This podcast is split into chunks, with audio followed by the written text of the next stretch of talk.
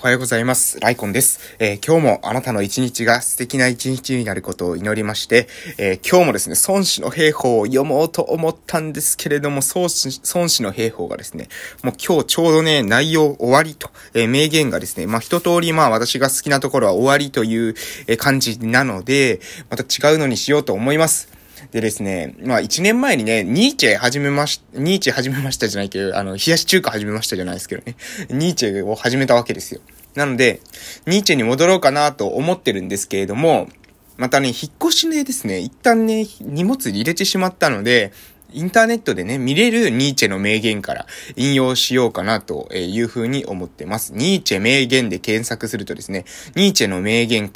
え、格言、なんか癒しツアーみたいな感じで出てくるので、もうそこにですね、いくつかニーチェの言葉が載ってるので、それを話してですね、えー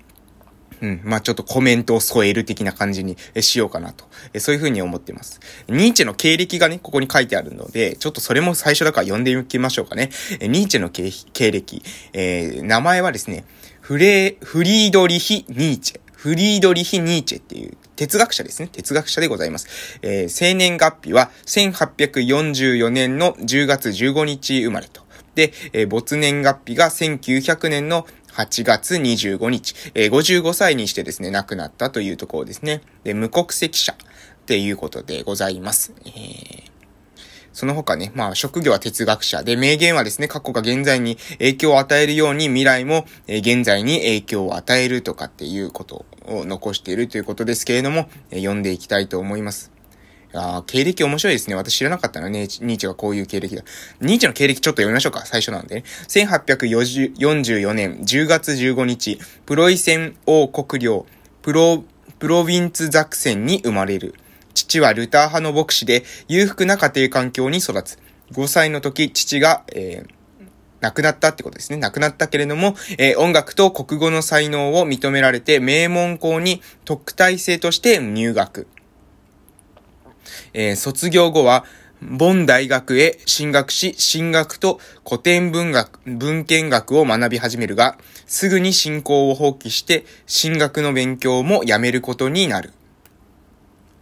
1869年、ニーチェは博士号も教員資格も取得していなかったが、その類稀な優秀さによって24歳でスイスのバーゼル大学から古典文献学の教授として、えー、召喚される。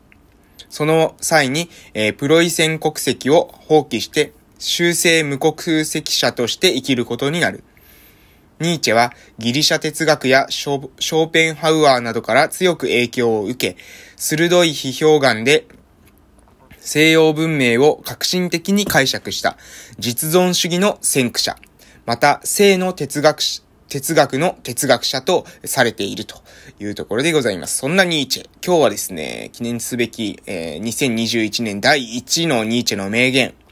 えー、もうそのまま上からいきます。えー、なぜ生きるかを知っている者は、ほとんどあらゆる生きるかに耐えるのだ。はい。えー、なぜ生きるかを知っている者は、ほとんどあらゆるいかに生きるかに耐えるのだということでございました。うん。これですね、これ。えー、これをね、まあ、ここに対してこのめ、まあ、哲学者っていうのは基本的に名言パーンと言ってるわけですが、そこに対してどういう解釈ができるっていうことをね、私たちがまた考えるってことにね、面白さがあるんじゃないかなと、私は思いますので、えー、これどうどういうふうに自分が捉えるかということですね。なぜ生きるかを知っているもの、ど、なぜ、なぜ自分が生きているのか、この、なぜ生きるかということを知っているものは、ほとんどあらゆる、いかに生きる、どのように生きるかっていうことに耐えるんだということですね。うん、これはどういう風に考えましょうか？なぜ生きるか？これは、うん、まあ、簡単に言ったら生きる意味っていうかな、感じなんじゃないかなと思います。生きる目的。なぜ生きるのか？なぜ生きるのか？えその生きる、自分が生きる意味、自分の生きる目的っていうことを知っている人。自分の生きる目的、意味を知っているもの。価値観があって信念、成し遂げたいことがあるっていうこと。これを成すために自分は生きているんだっていうことを知っている人は、ほとんどあらゆる、どのように生きるか。いかに生きるかですね。いかにどのように生きていくかっていうことに耐えるのだということです。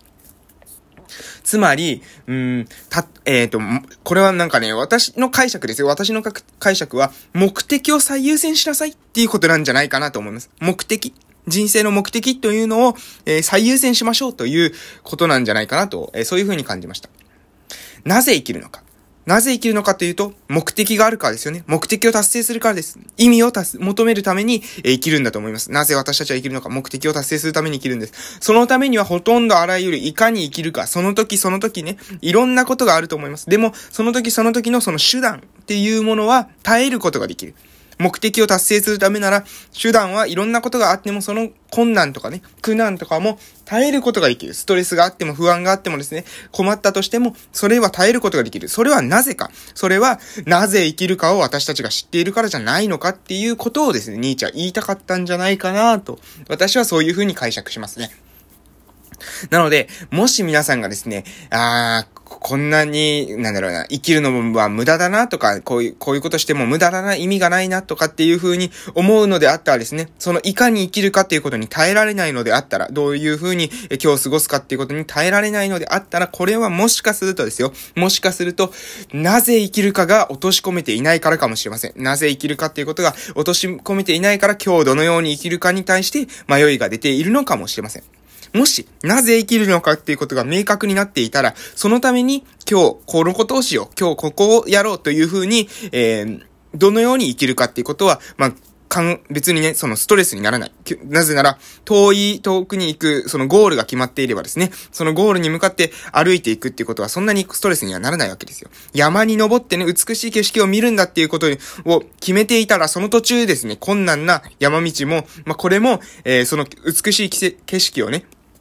見るための道筋なんだっていうふうに思っていれば、その、まあ、なんで山道登らないといけないんだとはなれないですよね。それは、や、山頂に行くためにだよっていう風に自分でね、思ってるから登れるわけなんですよ。なので、目的、ゴール、ビジョン、え、どこに、自分はどこを目指して歩いているのかっていうことが明確になっているかどうかっていうことは非常に意識するといいんじゃないかなと思います。そうすれば、その日々の困難とかね、日々、えー、自分がね、えー、ストレスを感じたとしてもですね、そこに負けずに、えー、歩んでいくことができるのではないでしょうか。ということで今日はですね、ニーチェの話をですね、解釈してお届けしました。もう一度、ニーチェの言葉を、え読んで終わっていきたいと思います。なぜ生きるのかを知っている者は、ほとんどあらゆるいかに生きるかに耐えるのだ。もう一度いきますね。なぜ生きるかを知っている者は、ほとんどあらゆる、いかに生きるかに耐えるのだ。ぜひですね、皆さんも何か自分の人生の目的があったら、なぜ生きるのか、どういう風に生きるのか、意味が、自分の人生に意味があって、目的があってですね、目指すべきところがあるのであったら、えそれに対してですね、今日生きるっていうことはいかに生きるのか、どのように生きていくのかっていうことを一個一個にですね、囚われずに対局でね、見て、えー、対局で方向性が合ってればね、OK です、OK です、バッチリです。今日も頑張って生きていきましょうということで、えー、私もね、頑張ります。皆さんも一緒に頑張りましょう。えー、これから今日というあなたの人生の貴重な一日が始まります。良い一日をお過ごしください。それでは、えー、夕方の放送でまたお会いしましょう。